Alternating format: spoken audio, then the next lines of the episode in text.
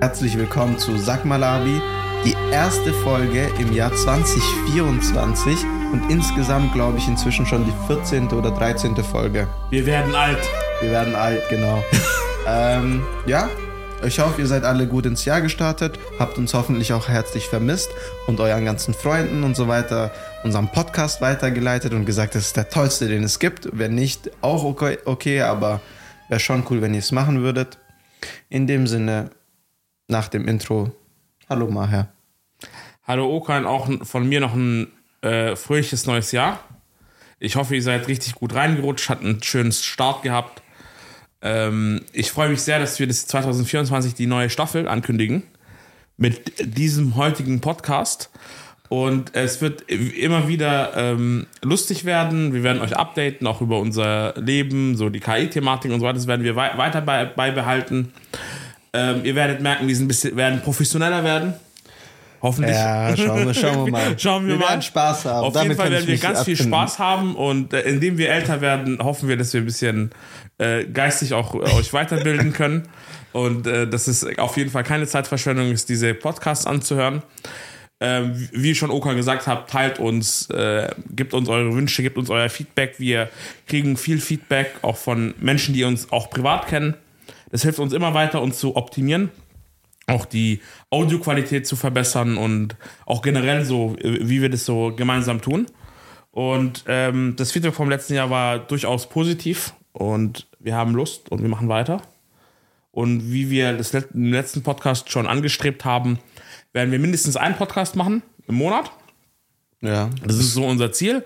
Äh, und äh, dafür aber euch schön in unsere Welt mitnehmen und euch ähm, top aktuell halten. Genau. Genau, super. Ja gut, dann fangen wir mal an, Maher. Was ging bei dir so in der letzten Zeit? Ja, ich bin äh, ähm, doch spontan über das Neue nach Ankara geflogen. Okay, nicht schlecht. Und äh, nicht, nicht für die Arbeit, sondern so privat. Dachtest Einfach du, so Deutschland ist zu kalt, oder? Und Nee, ich habe mir halt gedacht, guck mal, Ticketpreise waren, sind doch gedroppt. Die waren extrem hoch. Okay. Gegen das Ende des Jahres habe ich mir gedacht, Mann, Mann, Mann, was soll ich machen? Die meisten sind verheiratet, weißt du? Oder in Beziehung oder was auch immer. Und ähm, äh, meine Eltern hat es auch nicht gejuckt. Ich habe mir gesagt, hey, ist das ein Problem, Ja. äh, dass wir es diesmal, dieses Jahr nicht miteinander verbringen? Und dann habe ich mir gesagt, komm, ich mache das. Und hat sich echt gelohnt, war geil. Ähm, mega Spaß gemacht. Und äh, habe sozusagen das Neue im Ausland verbracht. Äh, dann ähm, äh, natürlich in die Schweiz gegangen, äh, versucht die Wohnung klarschiff zu machen und so weiter. ja. Äh, der, der Standard, einige Jahresvorsätze gemacht, Okay. äh, die wir auch im letzten Podcast ja besprochen haben. Und äh, voll motiviert eigentlich ins Jahr gestartet, hat mir eigentlich vorgenommen, viel Social Media zu machen. Oh, oh. Direkt am 1.1. natürlich was zu posten, hab mir eine Pocket 3 gekauft und so weiter. Was ist das? Ist natürlich nichts passiert. es ist eine, ein, so eine ähm, kleine Actionkamera, die ein Gimbal dran hat. Okay. Äh, so eine DJI äh, Osmo Pocket 3 heißt es, glaube ich, äh, ausgespro- also komplett ausgesprochen.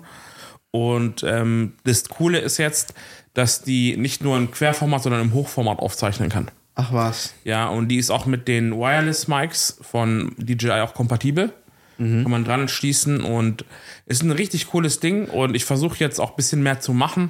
Perfekt für spontane Aufnahmen, oder wie? Auf jeden Fall, aber ja, der innere Schweinehund, der innere, Influencer muss wieder motiviert werden. Ich habe ja letztes Jahr mit TikTok angefangen, Ja. lief echt gut.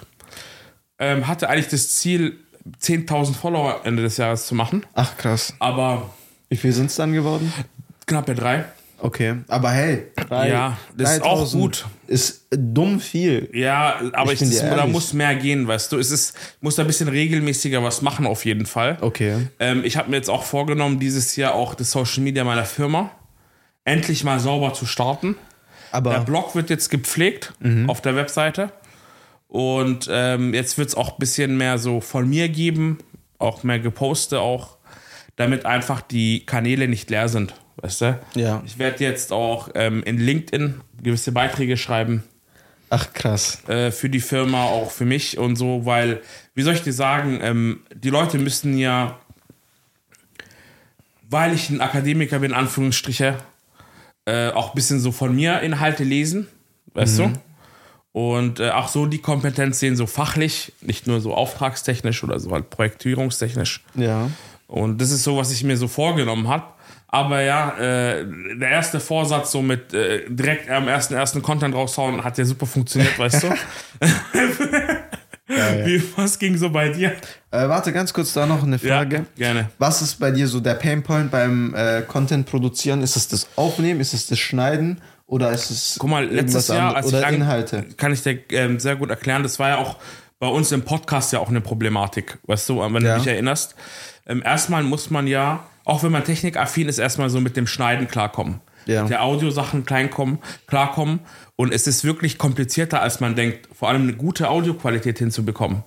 Weißt du? Ja, das stimmt. Und, ähm, und vor allem Audio dann mit, mit, dem, mit den Videos zu koppeln, dass es nicht versetzt ist und so weiter, das zu synchronisieren, war halt der Krampf. Aber ich habe relativ schnell nach dem dritten, vierten Video mir eine schöne äh, Production Pipeline aufgebaut, so ein Prozess, wie ich das mache, dass ich wirklich, äh, wirklich auf One-Taker-Ebene mit perfektem Audio aufnehmen konnte. Krass. Ja, und wir nehmen ja auch mit dem Rode auf, gerade mit diesem Rode Podcaster. Und das Schöne ist, man kann, äh, man kann ihn an ein iPhone anschließen.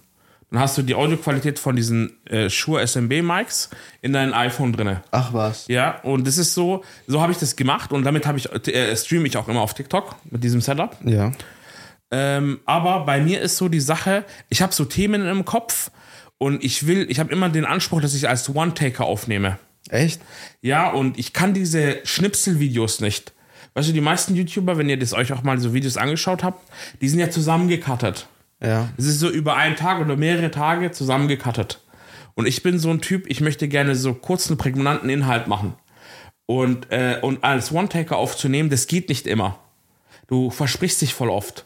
Das ist übelst der Krampf. Ja, das stimmt. Und das ist auch so ein Grund, warum ich Anfang letzten Jahres ein YouTube-Video gepostet habe. Und danach nie wieder. Danach nie wieder. Geil. Ja, YouTube ist ja. Scheiße, ja, was soll ich euch sagen? Das ist doch die Problematik. Ja, ja. Das Und was ist so für dich so Painpoint? Weil du hast ja auch Bei mir ist tatsächlich Painpoint, angefangen. Ja. äh, zu schneiden. Wirklich das Aufnehmen ist so eine Sache. Äh, ist manchmal schwierig, sich zu erinnern, dass man was aufnehmen will. Aber ich nehme gerne auf, um ehrlich zu sein. Ich habe auch echt voll viel aufgenommen. Aber aus diesen Aufnahmen ein Video zu zaubern, ist für mich echt der größte Horror. Weil du musst die ganzen Daten von deiner Kamera auf deine Festplatte schieben, dann musst du das in einem langwierigen Prozess zusammenschneiden, du musst eine Musik hinterlegen, du musst, äh, sag ich mal, die ganzen Versprecher, die ganzen Redepausen, die ganzen kleinen dummen Situationen, die einfach nicht zum Video beitragen, rauscutten. Und dann musst du noch ein Video generieren und dann noch exportieren und keine Ahnung was. Das ist mir so viel Hackmack. Das ist für mich echt der Punkt, der mich am meisten stört. Und teilweise auch Content. Ich bin dir ehrlich.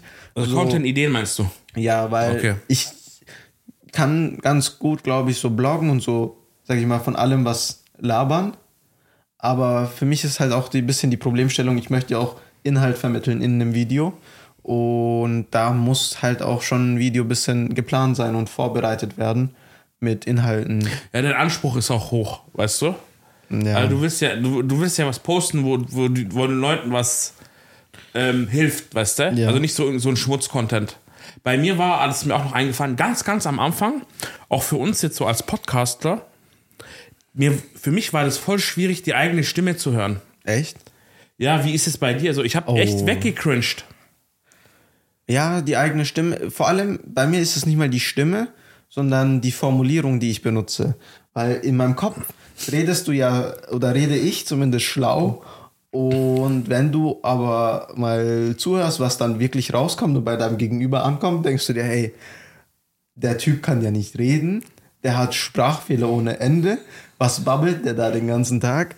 Also es ist nicht mal meine Stimme oder sonst irgendwas, sondern das, was ich sage. Danke, dass du mich jetzt subtil beleidigt hast, indem du sagst, äh, bei mir ist schlau, meine innere Stimme. Meine innere Stimme. Ja, ja, und du hast ja angenommen, dass meine dumm ist wahrscheinlich. Ach so, nein.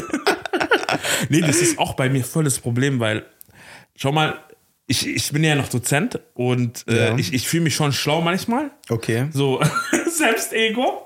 Und was ich so formuliert und was für Beispiele und wie ich das so verpackt habe und wie ich so komplizierte Sachverhältnisse Ja. äh, einfach äh, erklären kann und so weiter. Aber wenn ich mir manchmal anhöre, auch unsere Podcasts, was für Versprecher ich habe. Ist Und grausam, was für, gell? ist voll grausam, ja. Aber die, mit einer Stimme, meiner Stimme bin ich klargekommen, Alhamdulillah. Aber äh, die Versprecher ist immer noch so ein bisschen cringe. Naja, aber ich glaube, Weißt das du, ist... aber wir sind normale Menschen. Wir haben es ja am Anfang sehr, sehr, also die Sachen, die wir nie veröffentlicht haben, sind so sehr akademisch gewesen. wir haben ja mit Quellenangaben von Ja, AOK und so weiter. keine Ahnung. Aber das immer. ist, äh, wie soll ich dir sagen, das sind wir nicht. Ja. Im Unterricht bin ich das oder im professionellen Leben ja. Aber unser Podcast soll ja auch unsere persönliche Seite widerspiegeln. Weißt du? Unser Ja. richtiges Ich eigentlich. Und wir soll, wollen ja auch die Leute auch so ein bisschen mitnehmen.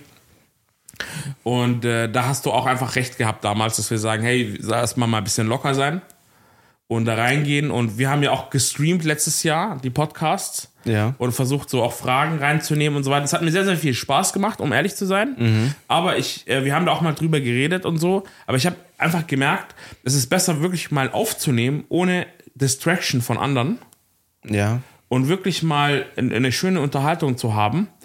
Und dann kann man ja vielleicht irgendwann mal nur live gehen, weißt du? Und nicht und mal Diskussionen machen über ein Thema. Äh, das könnte man vielleicht machen, das kann ich mir mal vorstellen. Ich will es auch ein bisschen so testen. Aber Podcast ist Podcast. Genau. Ja, das Ding ist auch, äh, zu der Zeit, wo wir sehr oft live waren, waren wir aktiver, bin ich dir ganz ehrlich. Also wir haben, glaube ich, jede Woche probiert, was rauszuhasseln. Aber es war natürlich schon mit viel, viel mehr Aufwand äh, verbunden. Und ich glaube, sowas könnten wir halt machen, wenn wir ein fixes Studio haben, wo wir nicht jedes Mal alles aufbauen müssen. Weil, keine Ahnung, mit der Belichtung zu kämpfen, jedes Mal mit der Kamera und Audio zu connecten und Genau. so weiter, war halt schon sehr Ja, aufwendig. auf jeden Fall. Und dann muss, wir nehmen ja hier auch, äh, sag ich mal, in einem privaten Raum auf. Genau. Und der muss auch immer irgendwie noch einigermaßen aussehen und keine Mhm. Ahnung. War halt sehr äh, mit viel Voraufwand verbunden. Und das war auch einer der Punkte, wo ich gedacht habe, okay, ist schon ein bisschen schwieriger. Aber haben wir ja durchbekommen und ich bin dir ganz ehrlich, vielleicht kriegen wir das ja auch dieses Jahr mal hin, so ein oder zwei fixe Termine hinzubekommen für einen Podcast, äh, für einen Stream oder so. Wäre ich gar nicht so abgeneigt von. Was ich sehr gerne machen will, das will ich auch mal äh, versuchen, äh, wenn wir irgendein Lokal überzeugen, das dort zu machen. Ein Lokal. Ja. Okay. Also ich habe da ein paar Leute, wo ich mir, wo ich mir das gut vorstellen kann. Und äh, wo man das einfach macht, hey, man kündigt das an, weißt du? Dass wir das machen und dann kann man ja auch ein paar Freunde und so weiter sagen, hey, wir sind dort. ja. Und dann kann man was äh, live machen, weißt du? So im kleinen Rahmen, jetzt nichts Großes. Äh, aber wie du gesagt hast, so einen festen Termin einfach. Also einen festen Termin oder ein paar Termine, wo man sowas macht, wo man sagt, hey, auch ich gebe mir den Kampf des Aufbauens und so weiter. Ja. Äh, aber habt ein schönes Entertainment für die Leute. Ja, klar.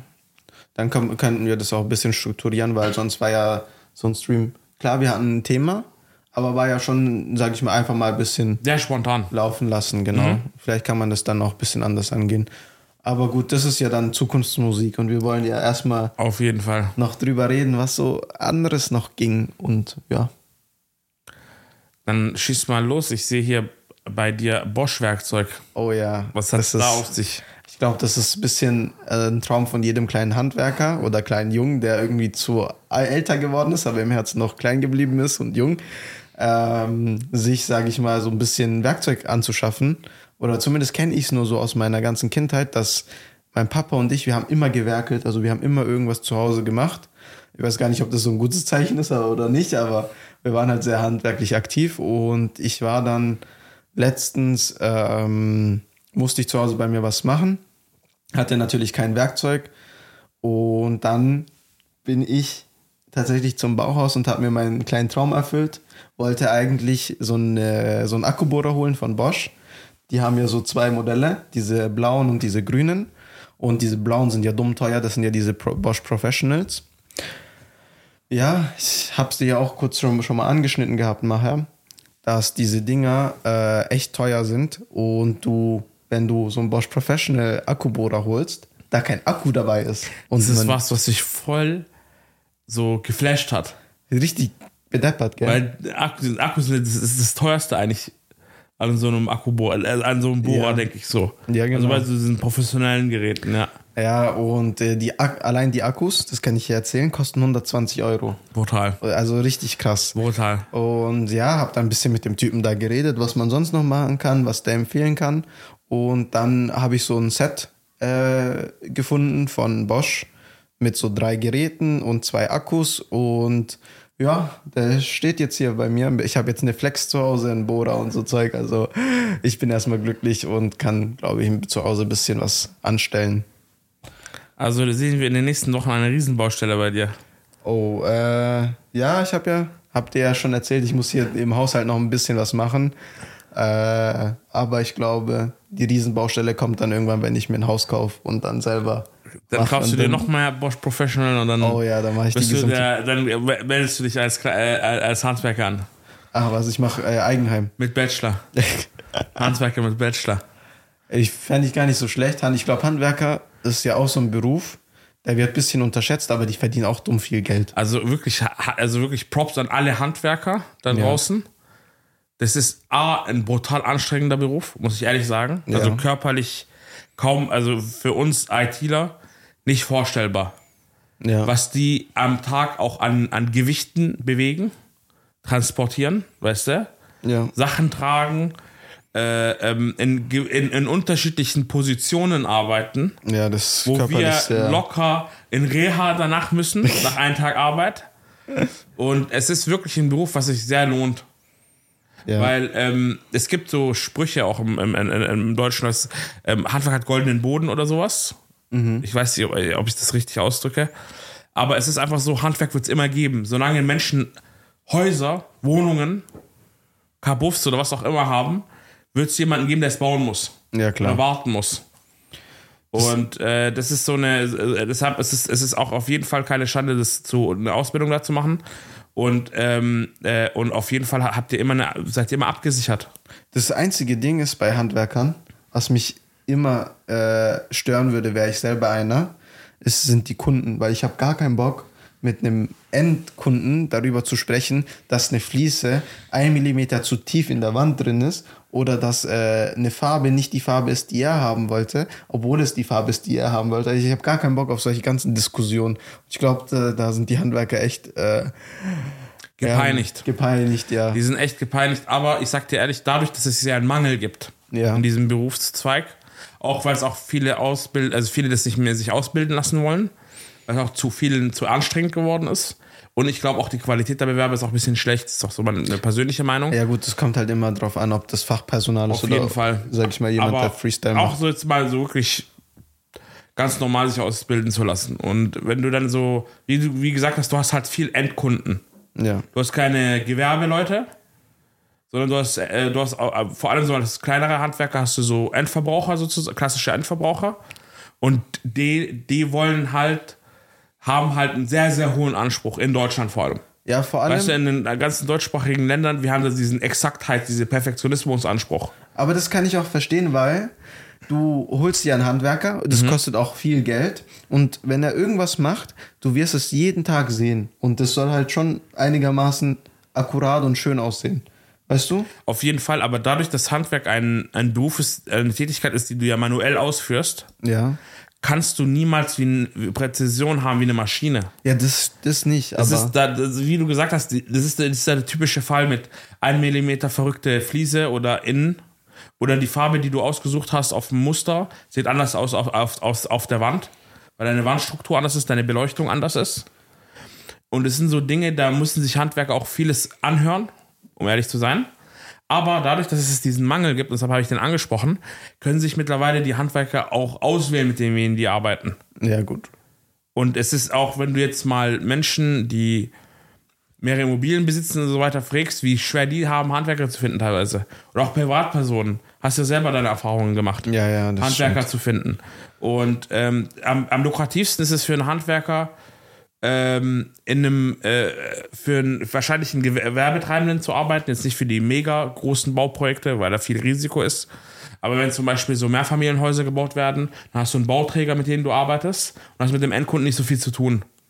Ja. Dann kannst du deine Arbeit machen und der, ähm, ähm, der Bauunter der Generalunternehmer, der weiß, hey, das kann, man kann nicht alles perfekt 100% machen, weißt du? Also wie zum Beispiel diese eine Millimeter verrückte Platte. Ja. Das ist ja noch alles in Ordnung, aber wenn du, ich weiß nicht, ob du es äh, in der Türkei dir das mal angeschaut hast. Also im Ausland, also sagen wir mal nicht deutscher Raum, sobald du aus dem deutschsprachigen Raum rausgehst, ist der Exaktheitsanspruch 20% niedriger. Mindestens. Mindestens 20% niedriger. Ja, das ist aber auch sehr Ding. Äh, Deutschland ist da schon sehr penibel mit den Extrem. Muss man ehrlich sagen. Und wir, und Und ich finde das aber auch nicht schlecht, ich bin dir ehrlich. 100% ich finde nicht schlecht. wegen dem hat auch Deutschland Erfolg. Ja. Wegen dem sind die ganzen Maschinen oder was auch immer, die hergestellt wurden, so langlebig. Weil man damals darauf geachtet hat, weißt du? Deutsche Qualität. Deutsche Qualität, wir haben das noch, aber nicht in allen Sektoren. Denke ich jetzt persönlich. So meine persönliche Meinung. Aber wir auch sind versnobbt. Wir sind zwar keine Ursprungsdeutschen, aber weil wir hier aufgewachsen sind, wir haben den gleichen Anspruch auch. Ja, du Und das ist das Schöne. halt dran. Nein, aber das ist das Schöne, dass wir halt diese guten Sachen übernommen haben und auch so in unserer Arbeit das auch leben und in einem Privatleben leben. Natürlich sind wir, also ich bin ein bisschen chaot privat, Ist jeder. muss einfach sagen. Aber ich habe den Anspruch, auch was Cooles zu liefern, was Gutes zu liefern. Und ähm, man, und das Lustige ist halt, es ist auch immer so eine Thematik, so, die ich äh, am Anfang hatte mit meinen Mitarbeitern in der Türkei. Die, ich sag denen immer, die Türken gehen die letzten 10% nicht. und ihr müsst die gehen. Und deshalb ist es halt immer so, erstmal so ein Training, wenn man jemanden einstellt. Ja. Das ist so der Anspruch von einem deutschen Kunden. Ab wann liefern wir was aus, weißt du? Und ähm, auch zum Beispiel, vor allem so bei Backend-Entwicklern, äh, denen zu, auch äh, zu erklären, auch wenn es sie ein bisschen traurig macht, dass der Kunde das Backend nicht sieht. Weißt du? Ja. Ne, der sieht das nicht und manchmal, meine Jungs und ich, wir mögen das, Dinge zu overengineeren, okay? Okay. Richtig fancy zu machen. Und ich sag denen, wir können es fancy machen, aber wir müssen uns auch immer gucken, wie wirtschaftlich ist es. Was hat der Kunde gezahlt? Was haben wir ihm im Vertrag angeboten? Bauen wir jetzt zusätzliche Funktionen ein, die er nie sehen wird, nur in gewissen Sonderfällen tauchen die auf. Ja. Weißt du, das sind auch so Sachen. Oder auch zum Beispiel für meine, meine Frontend-Leute, ähm, dass Sachen halt, wenn die einen Millimeter verrückt sind, das ist echt, das sieht man. Das, das musst du denen halt erklären, weißt du? Ja. Und äh, dieser Anspruch halt, dass alles richtig gerückt ist und dass die Farben passen und dass, ähm, dass der Kunde eigentlich nur das Frontend sieht. Das ist eine Sache, die sehr traurig ist in der Entwicklung, finde ich. Weil Ja, die meisten Kunden können nicht nachvollziehen, was für Algorithmen, was für Mechanismen im Hintergrund programmiert wurden, dass es überhaupt möglich macht, dass die Anwendung läuft. Ja, klar, das stimmt schon. Da, da ist der, das Drama, wenn das Button ein bisschen zu klein ist oder die Font ein bisschen zu groß oder verrutscht ist, da das Drama dort ist viel höher als das Drama, wenn was im Backend nicht funktioniert. Das ist so meine persönliche Erfahrung. Vielleicht könnt ihr mir da in den Kommentaren oder auch privat das mal erzählen, wie eure Erfahrungen das sind. Aber wie ist es so bei dir? Auch so in, in deinem Alltag? Weißt du? Wie siehst du das? Ja, wir sind halt alle visuelle Menschen, ich bin dir ganz ehrlich. Äh, ich gehe sehr stark davon aus, dass ein Endprodukt, egal in welcher Form, ob physisch oder als äh, Softwarelösung, natürlich ist dein erster Eindruck, wenn, sag ich mal, du auf, zum Beispiel auf eine Webseite gehst und du siehst so, das ist komplett in sieben unterschiedlichen Schriftgrößen, in 20 Farben, Groß- und Kleinschreibung, alles komisch, äh, unterschiedliche Buttons, unterschied alles unterschiedlich. Das wirkt für dich nicht so, äh, das wirkt für dich einfach nicht professional. Und wenn du im Gegensatz zu einer anderen Seite gehst, die, sag ich mal, durchgehend eine Schrift hat, einigermaßen schön designt ist, einigermaßen stilistisch gestaltet ist und die vielleicht dasselbe drin stehen haben, dann würde ich sagen, dass die Seite, die von außen schöner wirkt, auch die Seite ist, die öfter von den Menschen genutzt wird.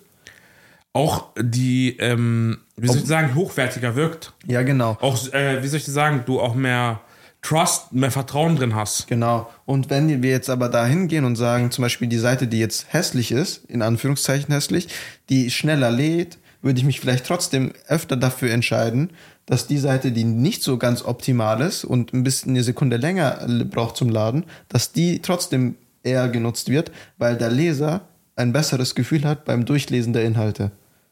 Und es angenehmer ist für die Menschen. Und ich glaube, da muss man halt schon schauen, dass man, wenn man im Backend ein oder gute äh, Backend-Produkte hat, dass man die natürlich nach außen hin auch angemessen präsentiert. Es bringt ja nichts, das beste Backend der Welt zu haben für irgendeinen Sonderfall oder für ein Problem. aber dass die Menschen, die das benutzen wollen, nicht darauf zugreifen können oder es nicht wollen, weil das Frontend einfach nicht das hergibt, was das Backend hergibt. 100 Prozent. Auf jeden Fall.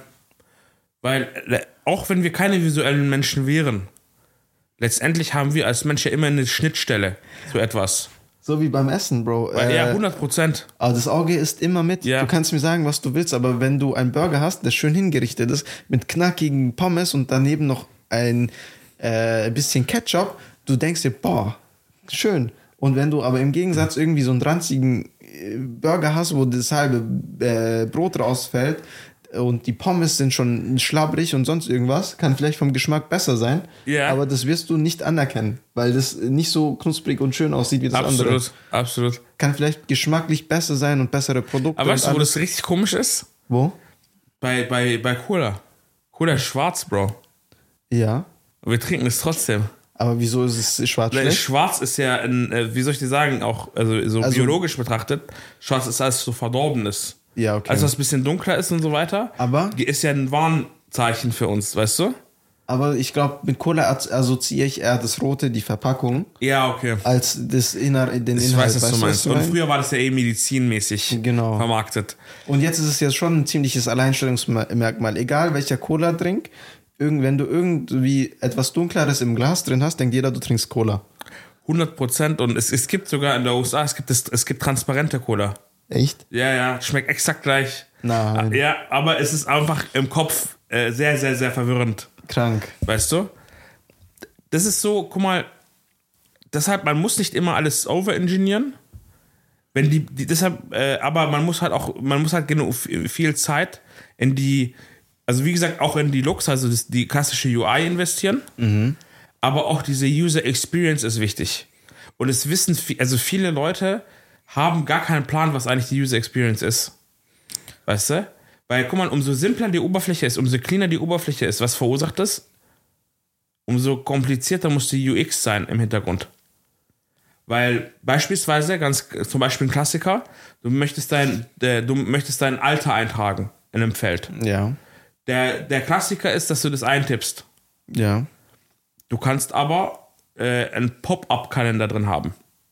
Dieser Pop-up-Kalender sieht visuell geil aus, aber hat, ist kompliz viel, viel komplizierter zu integrieren im Hintergrund. Weißt du? Ja. Als jetzt einfach nur eine Eingabefläche. Oder dass die Eingabefläche äh, keine Buchstaben nimmt, nur Zahlen. Dieses klassische Regex halt. Also die, Ja. die ITler kennen es ja, äh, was ich damit meine. Das sind Dinge, die gehören zur User Experience, aber die sind nicht sichtbar. Weißt du? Ja. Und es sind so, du umso, umso stilistisch, stilistisch minimaler die Oberfläche, umso fancier ist, die- ist, ist in die Hintergrundfunktion. Und auch generell die Bedienbarkeit davon. Weißt du? Und es ist so viele, äh, und es ist eine Sache, die man schwierig äh, visuell erklären kann. Oft. Und also es gibt so Meinungen, dass 40 Prozent einer äh, von einer um- und äh, von aus 40 bis 60 Prozent einer Oberfläche eigentlich nur von der UX, von der Experience stammen. Oder auch wie die Menüführung aus ist. Wo, wo ich, wo und welche Informationen wo liegen und so weiter. Weißt du, zum Beispiel, wenn du dir jetzt das iPhone anschaust, das ist sehr, sehr sortiert. Alles, was von Apple gebaut wurde, die Applikationen, sehen alle gleich aus, haben die gleiche Menüführung, die gleich, die Tasten, die Buttons, die eine gewisse Farbe haben, eine gewisse äh, Form, verursachen überall das Gleiche. Die, die, die, die Gestures, dieses Schieben nach rechts oder links, verursacht in jeder Applikation das Gleiche. Sobald es was anderes verursacht, äh, hast du eine direkte Verwirrung und du hast auch eine extended und eine längere Onboarding-Time in einer Applikation. Sobald du abweichst davon. Ja, okay. Weißt du? Und es sind so Dinge, wie willst du das in einem Mockup zeigen? Weißt du, die meisten Mockups sind statisch. Ja. Und ähm, dann kommt es immer darauf an, geht der Kunde den weiteren Schritt und sagt, hey, der beauftragt dich, dass man ein animiertes macht, bevor man es entwickelt. Weißt du, und dann kannst du diese UX einbauen. Dann sind die klickbar, dann kann man sie auf Demos, auf den, äh, über Figma zum Beispiel, kannst du dir äh, herunterladen, dann kannst du dir das Mockup abspielen aufs Handy. Also Ja. durchklicken und die Animationen sehen und so weiter. Und das sind so Sachen, die ich so empfehle, da ein bisschen so weiter reinzugehen und auch ähm, mal, vielleicht passt es auch so, so zum Thema, wenn ihr sagt, hey, ich möchte, ich habe einen komplizierten Sachverhalt in der Firma, ich habe eine geile Idee. Das reicht nicht, dass er das nur mündlich erklärt. Versucht es zu zeigen.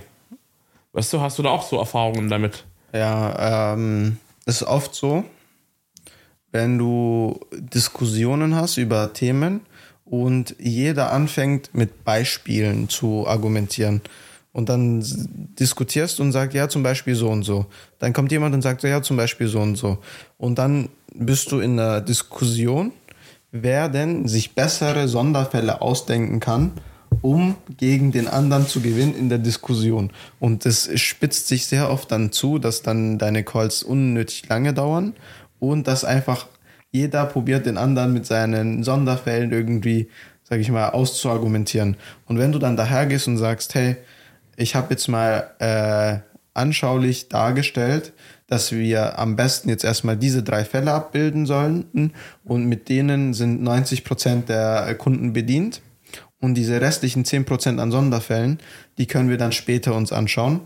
Und du das wirklich irgendwie auf dem Papier entweder zu Wort bringst oder natürlich darstellst, umgehst du diese ganzen Diskussionen mit Sonderfällen, mit keine Ahnung was, weil jeder im Kopf dann an der gleichen Stelle ist und nicht in seinem eigenen Kopf, um dann sich die nächsten Testfälle und Sonderfälle vorzustellen. Das ist auf jeden Fall eine Das Erfahrung, die ich Auf jeden Fall, also du, du, du läufst dann gemeinsam zu dem Ziel. genau. Alles andere ist immer so ziellos. Ja, das ist auf jeden Fall so. Und jeder ist halt irgendwie in seiner, an seiner eigenen Stelle und will irgendwie diskutieren. Und ja, solche Termine hat man auch mal. Absolut, aber das ist, wie soll ich dir sagen, ähm, deshalb, ich bin so ein Typ, der sich sagt, okay, ich mache keine PowerPoint, Okay. ich mache äh, Demos. Du machst Ich Demos. jetzt letztens zum Beispiel letzte Woche hatte ich einen Termin bei einem größeren Unternehmer, der war interessiert an KI und Machine Learning und ich habe ihm gesagt, hey, Sie haben wahrscheinlich Millionen PowerPoints gesehen in Ihrem Leben. Ich habe für Sie eine KI-Demo programmiert mit Ihren Daten. Ach was. Gucken Sie sich das an, bedienen Sie das. Geil, oder? Ja, weil anstatt mich äh, zwei, ein, zwei Tage in eine geilen Sales PowerPoint rein zu investieren, nehme ich meinen Entwickler und sage ihm, mach mal die und die Demo. Ach krass. Das ist besser, weil vor allem wenn du, guck mal, es gibt gewisse Unternehmer, die erreichst du nicht so schnell, also die kriegst du, also das ist wirklich so Gottes Geschenk, dass du überhaupt die Möglichkeit hast, sie zu treffen Okay. und äh, ähm, oder dass sie überhaupt Zeit haben, sagen wir es mal so. Und äh, und verpestest du die jetzt mit einer mit der zigtausendsten Sales-Präsentation oder zeigst du denen wirklich, was du drauf hast? Okay, ja. Weil ich sag auch immer, eine Demo ist tausendmal besser als eine Referenz. Weil eine Referenz ist, eine, ist ein Projekt von einem anderen Kunden, von einer anderen Idee, Ja. von einem anderen Problem, was du gelöst hast. Aber jeder Kunde hat eine individuelle Problematik. Und hat eine ganz andere, ähm, hat eine individuelle Firma, hat eine ganz individuelle Ziele. Und wenn du für ihn was machst, eine kleine technische Demonstration, was du drauf hast, ist viel, viel geiler, auf darin aufzubauen, was kann man zusammen machen, als ihn einfach so ein Sales-Pitch zu sagen und sagen, hey, ich habe diese Leistungssegmente als Dienstleister, ich mache das und das und das, aber er sieht nichts. Weil wir haben ein großes Problem in unserer IT-Welt, Okan, wir sind nicht physisch. Ja, das stimmt schon. Und es ist voll schwierig für Menschen, die nicht in ihrem Alltag in dieser Welt sind, das zu verstehen. ja. Und deshalb haben wir jetzt zum Beispiel bei dem haben wir, ich will nicht so ein bisschen nachgehen, weil es weil, weil weiß direkt, wer das ist. ähm, wir haben eine KI gesch- äh, programmiert mit seinem Shop, seinen ganzen, äh, se- seinen Produkten, seine Vision des Unternehmens und so weiter und die spricht. Ach was. Ja, also du, du sprichst rein und die spricht zurück. Und die versteht, glaube 16 Sprachen Krank. und kann dir auch in den antworten. Nicht schlecht. Weißt du? Und äh, wir haben das dann auf Deutsch und Englisch reduziert, weil sonst ist es zu verwirrend.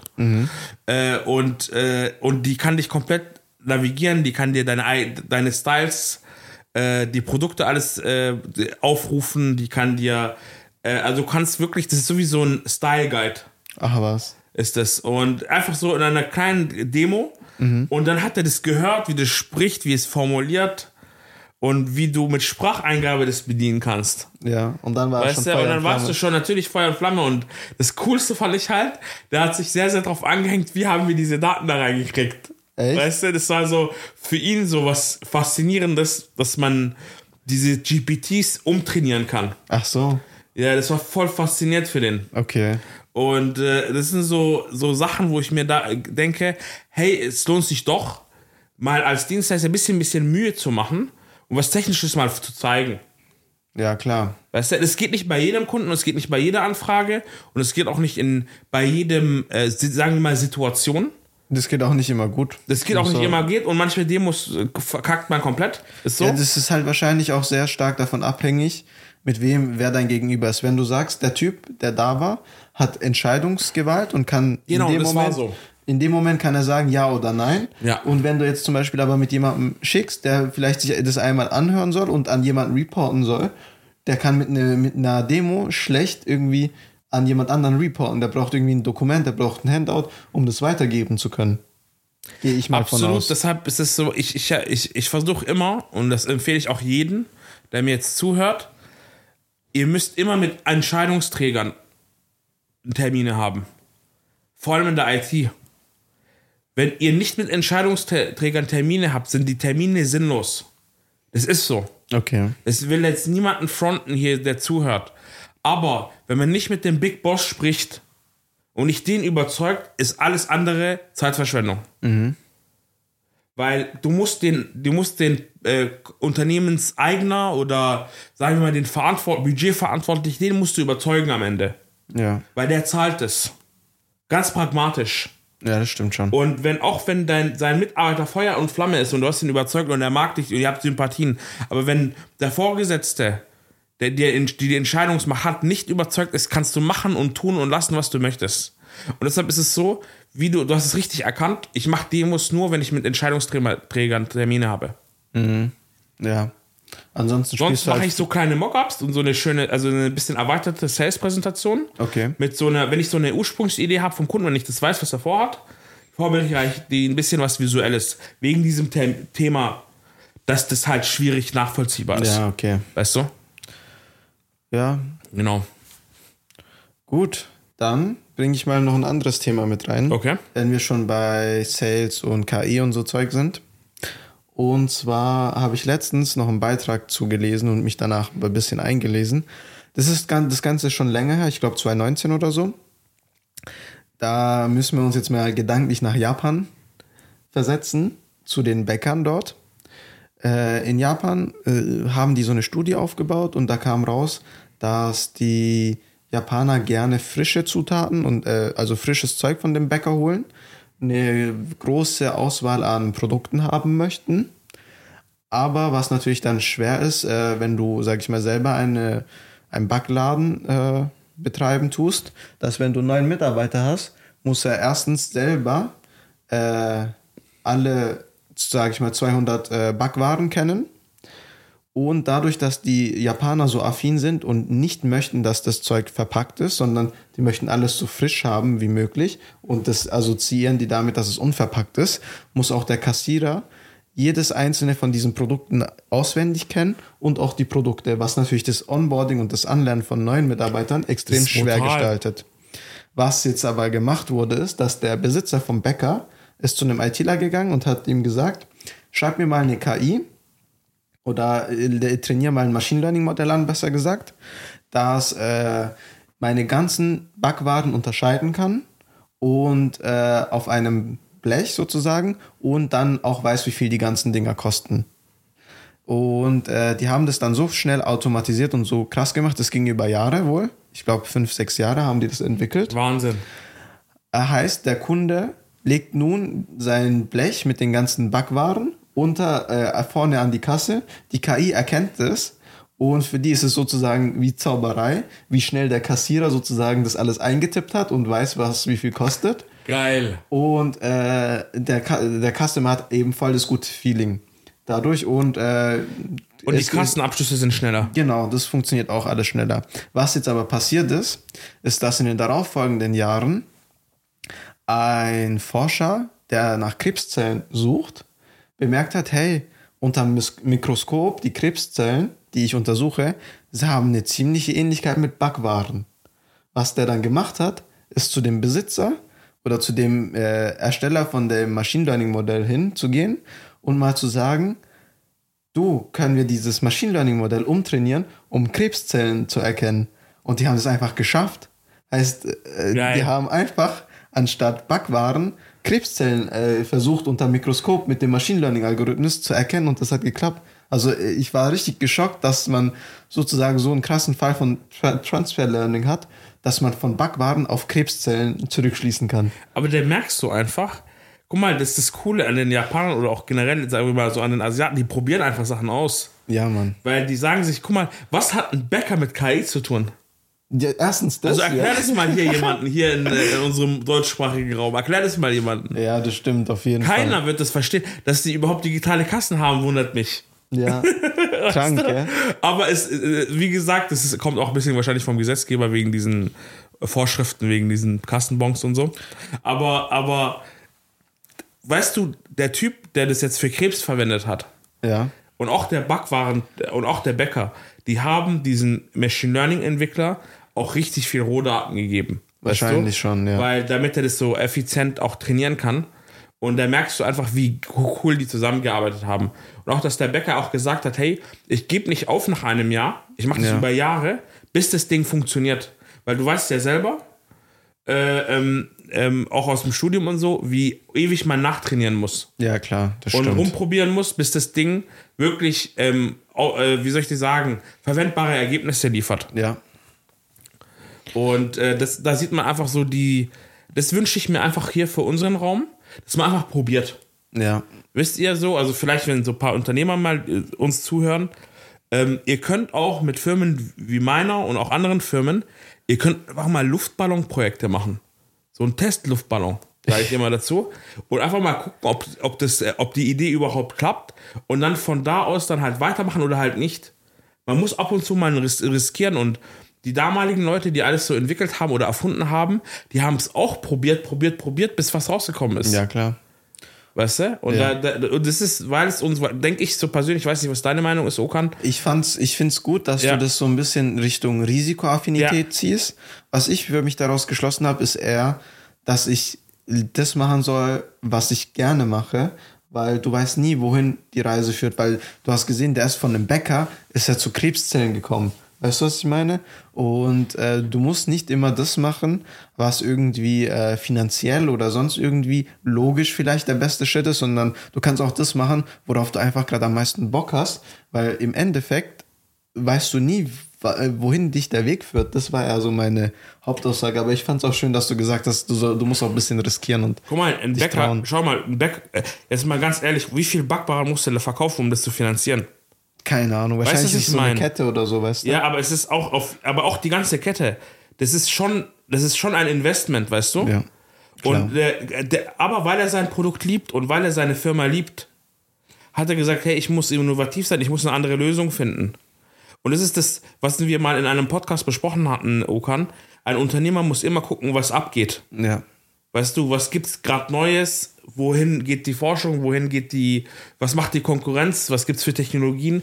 Kann es mir ähm, helfen? Sowas. Und ähm, ja, ich, ich finde, schau mal, wir sind gerade in einer Zeit, oder jetzt, jetzt vor der Corona- und Ukraine-Krise, waren wir in, einem, in einer Zeitperiode, wo es so eine Stabilität hatten und so einen Wohlstand, dass wir müssten, mussten keine Risiken eingehen, um Geld zu verdienen. Ja, bestimmt. Die Großunternehmen jetzt. Und Grundsätzlich so die europäische Industrie. Und deshalb äh, haben wir ein bisschen was verpasst. Also vor allem in Deutschland, finde ich. Ja. Weißt du, das ist auch diese ganze Elektroauto-Thematik, wir haben das ja mal besprochen gehabt. Ähm, warum jetzt die Chinesen so abgehen oder generell die Asiaten, hat einfach damit was zu tun, weil die gesagt haben, hey, wir, wir schaffen das nicht so gut wie die Deutschen zu sein in Verbrennern. Es ist so kompliziert, so viel Regelungstechnik. Wir gehen einen anderen Weg. Wir bauen Autos mit einem ganz vereinfachten Konzept Elektroauto. Ja. Weißt du, ich habe äh, gestern mit einem guten Freund, auch einem Ingenieur, geredet. Weißt du, Elektromotoren kann jeder Dulli produzieren. Aber eine Batterie braucht schon Know-how. Aber wenn du die Bat einen Batteriezugang hast, dann ist das restliche Auto simpel Okay. zu konstruieren. Im Vergleich zu einem Verbrenner. Weißt du? Aber die haben auch aus der Not auch ein bisschen und auch aus dem Sagen, das auch aus dem äh, Willen, unabhängiger zu werden, sind die Risiken eingegangen.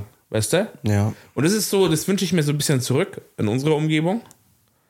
ähm, um einfach halt äh, die Position und dieser Länder, dieser zentraleuropäischen Länder, immer noch halt auch zu halten.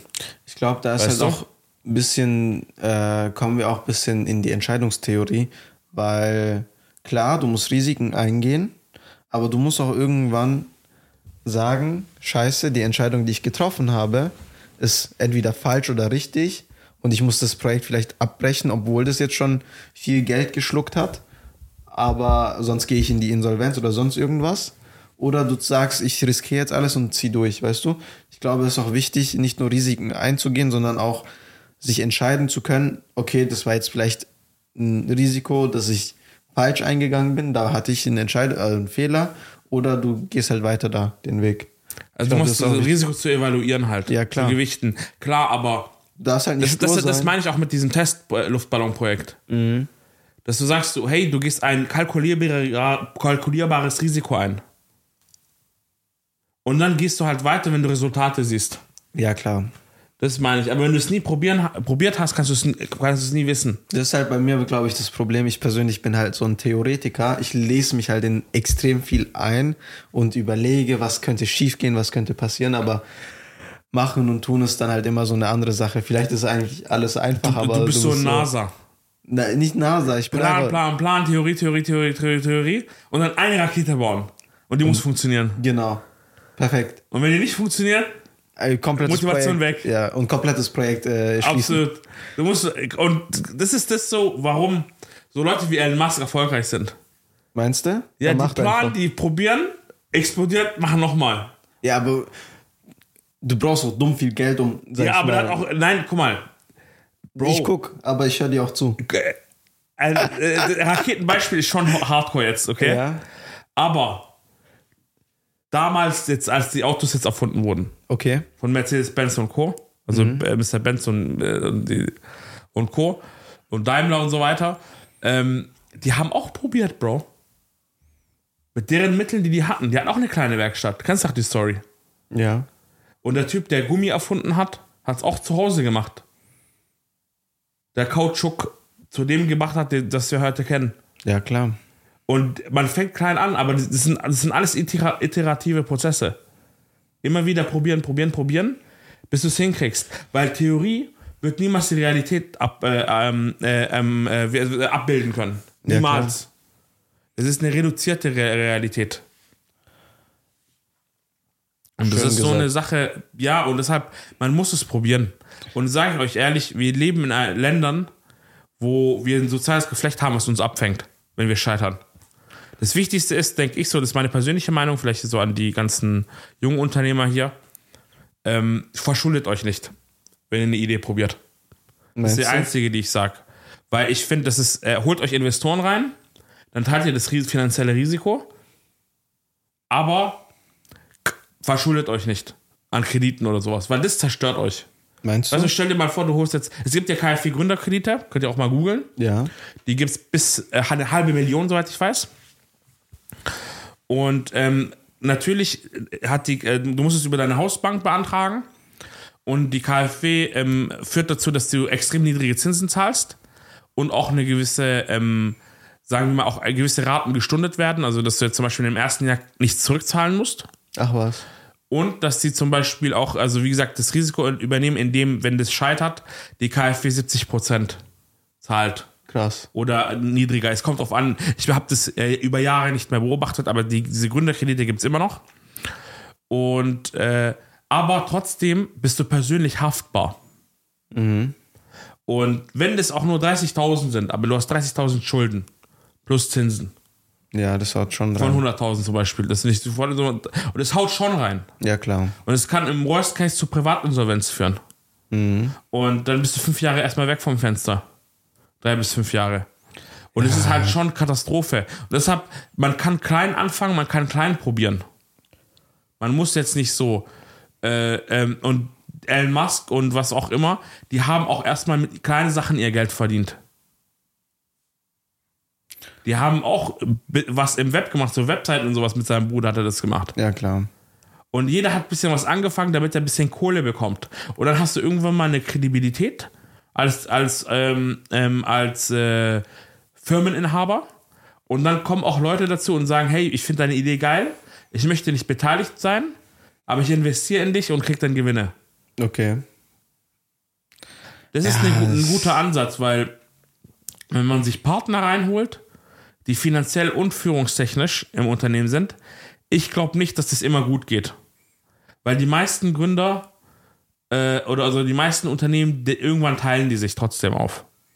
Leute Ja. streiten, die Perspektiven ändern sich. Jemand hat eine doofe Freundin.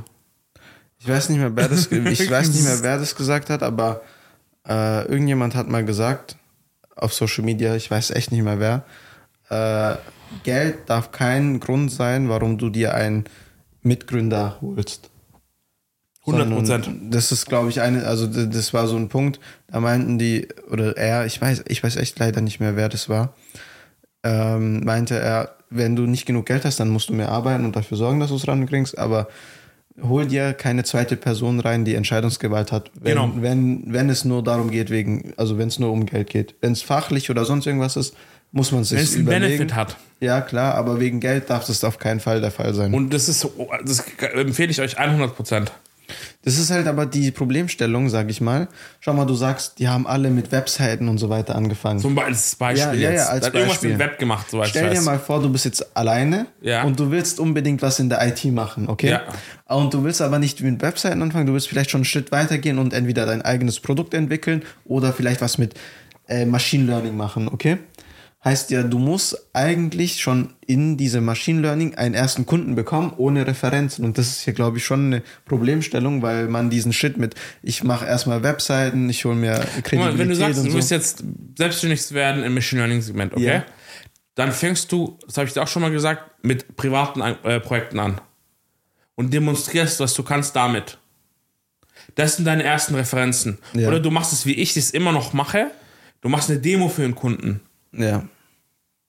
Du musst ja erstmal das Interesse wecken. Und du musst irgendwie einen Kontakt machen. Du musst die Leute anschreiben oder, oder Leute, die man kennt, irgendwie einen Termin erstmal bekommen. Und diese Termin, Termin sage ich auch immer zu meinen Mitarbeitern, ein Ersttermin mit einem Unternehmer ist eine Chance. Die muss Und es kann auch die einzige Chance sein. Ja. Und entweder lieferst du oder du bist weg vom Fenster. Und deshalb, ähm, wenn, wenn man im Machine Learning und AI-Segment ähm, äh, Fuß fassen will, muss man ganz, ganz viele private Projekte machen. So haben wir doch auch angefangen. Wir haben Privatsachen gemacht.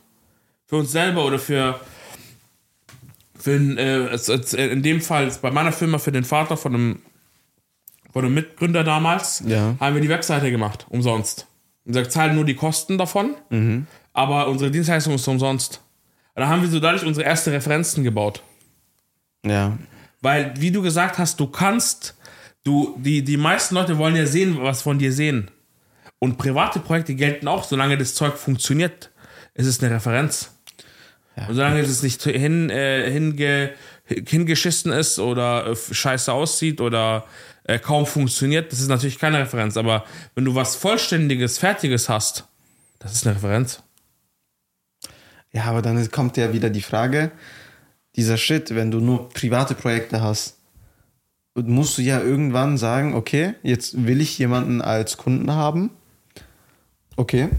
Wie kontaktiere ich den oder wie finde ich jemanden, der angemessen ist als erster Kunde? Und äh, ja, da musst du dir auch beim Kunden mal, einigermaßen also, noch mit da hast du das ist eine sehr, sehr, sehr gute Frage gestellt. Wie findest du den ersten angemessenen Kunden? ja. Der muss, in, der muss ja für dich erstmal erreichbar sein und von der Größe her so sein, dass er für dich managebar ist fürs Erstprojekt. Und vor allem, das ist ja der Punkt, Größe. Ich glaube, dass äh, das dann natürlich ein kleinerer Betrieb ist oder ein kleinerer Kunde. Genau.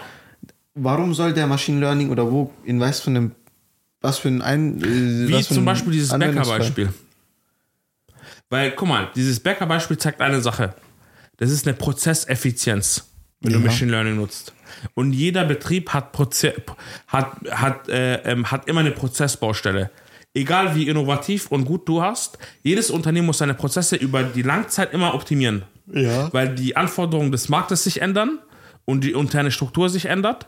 Deshalb musst du immer gucken, wie du effizienter wirst.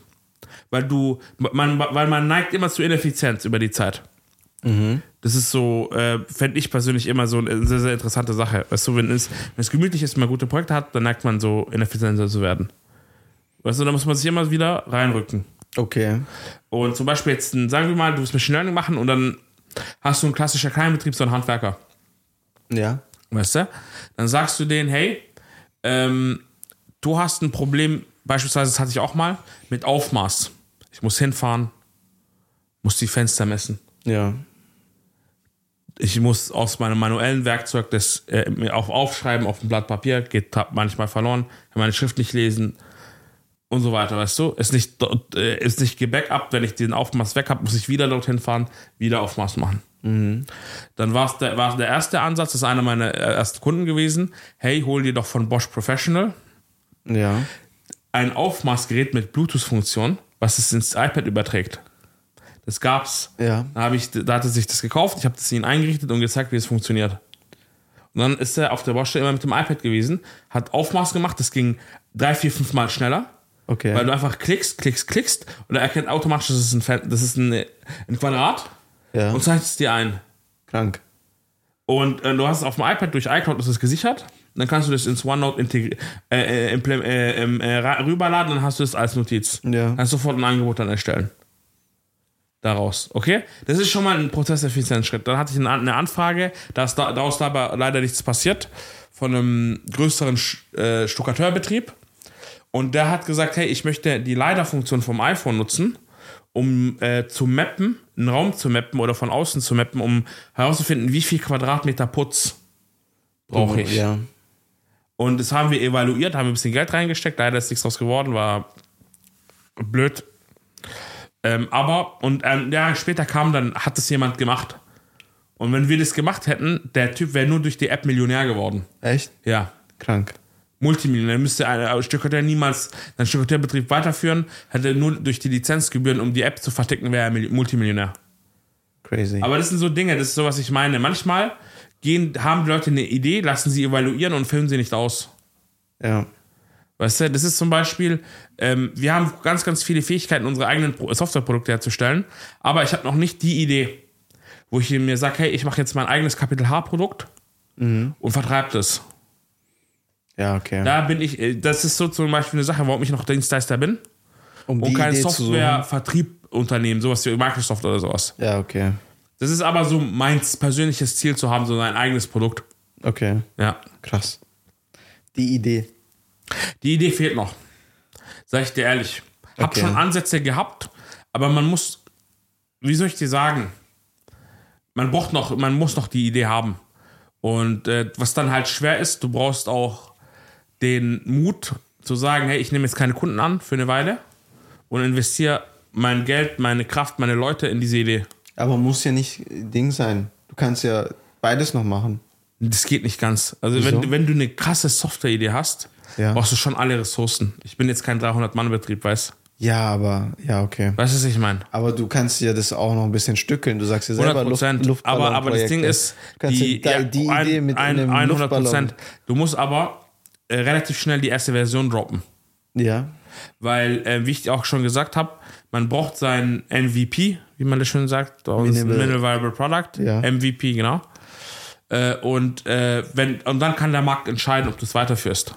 Ja. Aber das be- bedeutet auch, dass du eine, eine gewisse Zeit an nur daran arbeitest. Wir hatten so eine geile Idee, die haben wir jetzt ein bisschen gestoppt, weil pro- projekttechnisch ähm, die Ressourcen gerade fehlen. Okay. Aber das werde ich mal irgendwann mal erzählen. Wenn ich will da immer eine erste Version davon droppen, dann erzähle ich das mal in den Podcast. Aber solange, solange das noch nicht veröffentlicht ist, dann werde ich das, Ähm. die Idee nicht nennen. Aber ja. Aber das ist, das, hab- das ist so sozusagen meine Baustelle. Okay. Ja. Ich habe hier immer noch meine Idee, die du nicht gut empfunden hast. Welche Idee? Äh, die mit der Dienstleistung, dass man die anders anbieten kann. Ich erzähle sie vielleicht nach Erzähl's dem mir Podcast. nach dem Podcast. Ja, Das ist mir gerade entfallen. krank. Aua. Ja, Ja, ist, äh, so wichtig bist du für mich, weißt du? ich merke schon. naja, ähm, ja, gut, jetzt haben wir wieder, wie, sind wir irgendwie zurück zur Wirtschaft und Machine Learning Mhm. Ich glaube, das ist auch ein ganz guter Punkt, äh, dem Podcast irgendwie einen Schluss zu setzen. Außer, dass, wenn du noch ein paar letzte Worte hast, Maher, dann können wir darüber noch sprechen. Nee, das ist so, ihr merkt schon, wir bleiben in unserem Segment, KI Machine Learning. Ja. Wir fangen aber gerne immer locker flockig an und versuchen da eine schöne Überleitung zu schaffen. Ich glaube, heute war es auch relativ interessant, äh, mal unsere Gedankengebungen da zu hören. Und auch auf jeden Fall dein Beispiel mit dem Bäcker war unglaublich cool. Und ich glaube, das inspiriert auch viele Leute, die uns so zuhören, dass grundsätzlich IT und jetzt auch die Welle, die wir jetzt gerade haben mit KI und ML, dass es so vielfältig ist und so überall implementierbar ist, dass es sogar einen Bäcker schafft. Ja. Und auch, äh, und deshalb, das ist eine tolle Branche. Und wer das, diese Branche interessiert, studiert in diese Richtung oder ähm, macht Online-Schulungen auf Udemy, weißt du, auf e EDX, auf, also auf, auf ganz, ganz vielen Plattformen kann man sich selbst schulen. Auch vielleicht hier Leute, die vielleicht eine Ausbildung in der im IT-Segment gemacht haben und trotzdem auf sowas Bock haben. Ihr müsst nicht immer das studieren. Ja. Die besten Entwickler sind die Leute, die auch privat sich mit dem Zeug äh, beschäftigen. Und es bedeutet nicht, dass man immer ein Studium braucht. Es ist natürlich cool, seinen Bachelor zu haben äh, oder seinen Master oder was auch immer. Aber am Ende gilt in der IT die Endleistung und nicht der Abschluss. Ja. Das ist so, das ist doch eines der wenigen Segmente, wo äh, reines Talent und die Leistung zählt und nicht nur der Abschluss. Genau. Also wenn man in die Richtung USA guckt, da zählt echt nur rein die Leistung, da ist der Abschluss echt nicht mehr wichtig. Es juckt keinen. Ja, ich weiß gar nicht. In da, ich glaube, mir selber wäre es auch wich- wichtig, irgendwie einen Abschluss, ein Zertifikat, irgendwas zu haben. Mir, mir auch, und deshalb, sonst hätte ich das nicht gemacht. Ja. Weißt du, und sonst würde ich auch nicht als Dozent arbeiten und den Leuten zum Abschluss verhelfen. Ja, klar. Weißt du, weil ich finde, man sollte, wir sind einfach so aufgewachsen in diesem, in diesem Land, wo Abschluss was wert ist Ja. und eine gewisse Sicherheit gibt. Das stimmt aber auch. Guck mal, auch wenn du jetzt mal auswandern solltest, Okan, du hast einen deutschen Abschluss Ja, klar, das und stimmt. er wird immer was wert sein. Immer.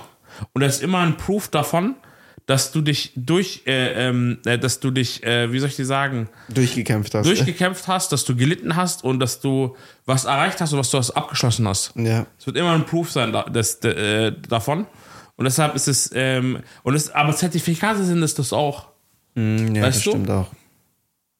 Ja, Und äh, wie gesagt, das ist so das Schlusswort von mir. Vielen, vielen Dank fürs Zuhören und freut euch auf den zweiten Podcast. Und äh, bis dahin wünsche ich euch alles Gute, bleibt gesund, bleibt aktiv, teilt uns, hört uns, fühlt uns, nervt uns. genau. In dem Sinne, haut rein. Bye, bye. Bye, bye, ciao. Ciao.